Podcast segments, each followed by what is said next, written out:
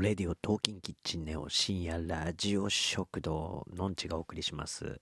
えー今回は、えー北の国から87初恋。ね田中邦衛さんですよ。ねああ、なんか昭和がこう、終わる感じがしますね。うーん。いやー、久しぶりに見ましたけど、やっぱり全シリーズ見たくなりますね。うん。ね、あの、淳くんのドキドキしていたっていうのはいいですよね、あれね。うん。で、この87初恋ではあの、ドキドキしていたの後にこう、キツツキがすごい、なんていうんですか、木をね、コンコンコンコンコンってやるあの映像と重なってこうなんかいいですよね。うん、ねえこれはねいいですね。なんかセリフがねそんなに多くないところがいいですよね。こう間がこう間が多いというか喋らないで伝えるっていうね今のドラマには結構少ないですよね。うんね五郎さんが言うわけですよ。俺のどこが情けないっていうわけですよ、五郎さんがね。ああ、これいい。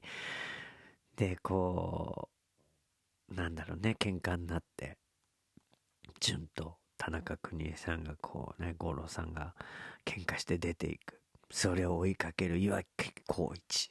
岩木光一さんね。うん。これはまたかっこいいね。あの、なんだろう。現代のドラマにはないぐらいのこの追いかけてって止めるシーンのかっこよさすごいですよねもうもう怪我してもいいっていう感じの止め方ねあれいいですねでこういうわけですよこのね岩城浩一さんがこの順に言うわけですよこう男は見栄で生きているといくつになってもと。ね。それが男だと。それが本当の男だっていうわけ。これはね、いいセリフですね。うん。ねえ、こう。いやー、こう、いいですね。で、ちゃんと、ね、岩城浩一が、ね、五郎さんの気持ちもわかると。ね。ちゃんと謝れよ、みたいなのでね。で、ちゃんとこうね、謝る順っていうのもいいんですよね。ほらね。うん。で、またドキドキしていたですよ。ね。もうドキドキしていたを何回言うんだっていうぐらいね。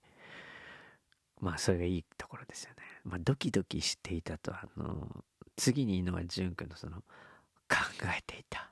みたいなね、あのセリフもいいんですよね。で、今回は初恋っていうことで、れいちゃんですよね。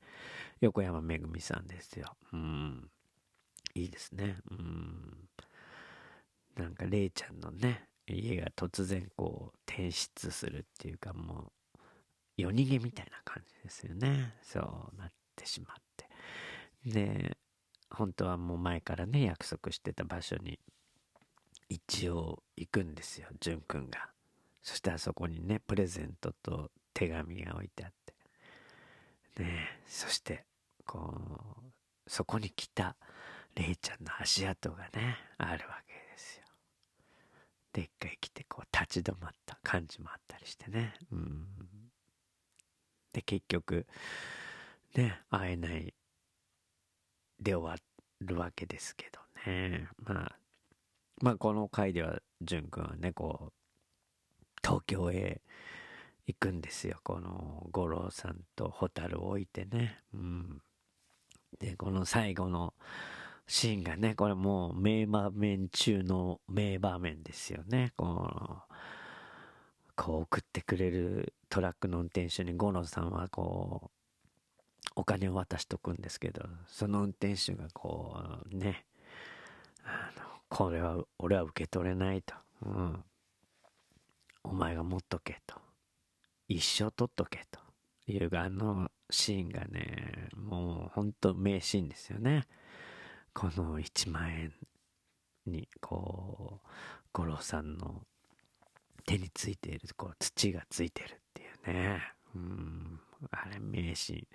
でそのトラックのね運転手さんがね古尾山里さん。ねえ。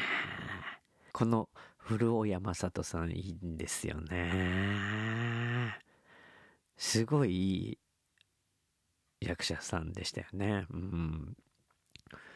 ね45歳でね自殺しちゃうんですけどもね。本当にもっと長くたくさんの作品見たい役者さんでしたけどね。